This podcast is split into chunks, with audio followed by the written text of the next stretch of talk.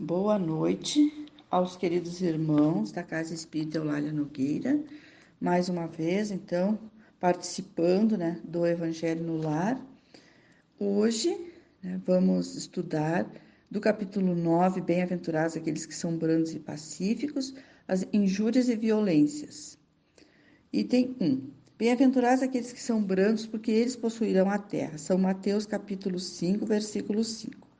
Bem-aventurados os pacíficos, porque eles serão chamados filhos de Deus. Item 9. Arrepender, aprendeste o que foi dito aos antigos: não matareis. E todo aquele que matar merecerá ser condenado pelo julgamento. Mas eu vos digo que todo aquele que se encolerizar contra seu irmão merecerá ser condenado pelo julgamento. E aquele que disser a seu irmão raca merecerá ser condenado pelo conselho. E aquele que disser sois louco merecerá ser condenado ao fogo do inferno.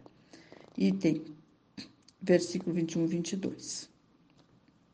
Por essas máximas, Jesus faz da doçura, da moderação, da mansuetude, da afabilidade, da paciência uma lei.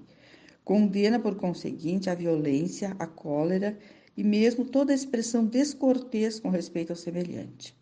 Raca era entre os hebreus um termo de desprezo que significava homem de má conduta e se pronunciava escarrando e desviando a cabeça. Ele vai mesmo mais longe, uma vez que ameaça com o fogo do inferno aquele que a seu irmão, sois louco. É evidente que aqui, como em toda circunstância, a intenção agrava ou atenua a falta.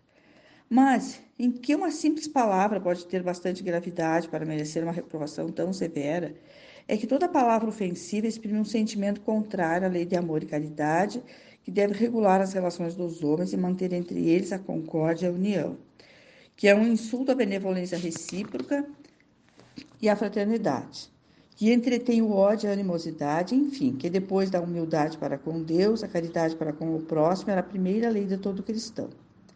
Mas o que diz Jesus por essas palavras bem-aventuradas aqueles que são brandos, porque eles possuirão a terra, tendo ele dito para renunciar os bens deste mundo e prometendo-os do céu? À espera dos bens do céu, o homem tem necessidade dos da terra para viver. Somente lhes recomenda não ligar estes últimos mais importância do que os primeiros, por essas palavras, ele quer dizer que até esse dia os bens da terra estão assambarcados pelos violentos em prejuízo daqueles que são brandos e pacíficos, que a estes frequentemente falta o necessário, enquanto que os outros têm o supérfluo.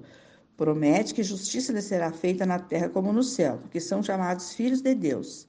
Quando a lei de amor e caridade for a lei da humanidade, não haverá mais egoísmo. O fraco e o pacífico não serão mais explorados, nem esmagados pelo forte e pelo violento. Tal será o estado da terra quando, segundo a lei do progresso e promessa de Jesus, tornar-se um mundo feliz pela expulsão dos maus. Então, neste capítulo, então, nesses itens do Evangelho, segundo o Espiritismo, nos fala, então, da benevolência, então, né, da brandura, dessas qualidades todas que Jesus nos ensinou e que é um esforço diário, deve ser um esforço diário nosso, né, constante, né, para que possa haver, então, a benevolência e a harmonia na convivência entre todos. E, e aqui fala da questão das palavras, né? Que quando a gente se. Uma simples palavra traria tanta, uh, tanto dano para outra pessoa. E hoje em dia a gente tem estudos, né? Que as palavras, elas também carregam energias. Né? E elas eh, podem, então, realmente, às vezes, prejudicar uma outra pessoa, se a gente disser para aquela pessoa, por exemplo, assim, desaprovar uma coisa que a pessoa esteja fazendo, né, negativamente, que a gente talvez não tivesse que fazer aquela, aquela crítica. Então, aqui nas questão, na questão das palavras e das nossas atitudes, né, deverão ser brandas. Por quê? Né? Tanto né, para que a gente tenha uma vida boa, uma vida de bem-estar bem no presente, quanto que a gente for pelo plano espiritual e nas próximas reencarnações, em razão de que né, os mansos possuirão a terra, porque a gente sabe que o mundo está passando né, para um mundo, está se transformando para um mundo de regeneração, e é onde reinará né, a harmonia entre as pessoas, né, o respeito. Então, esse, esse item aqui é muito interessante, né, das injúrias e violências, então. Até nas que, na questão das palavras, né, dos nossos sentimentos também, a gente deve, também tem que trabalhar, né, porque é da, do sentimento que vai surgir então as nossas atitudes, as nossas palavras.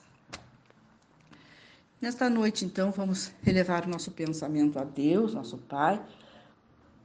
Deus Pai Todo-Poderoso, e agradecer, Senhor, por esse evangelho, né, por essa reflexão, agradecer por mais um dia, pela presente reencarnação, aonde nós estamos aprendendo tanto, Senhor, tantas orientações corretas para o nosso progresso e para a nossa felicidade.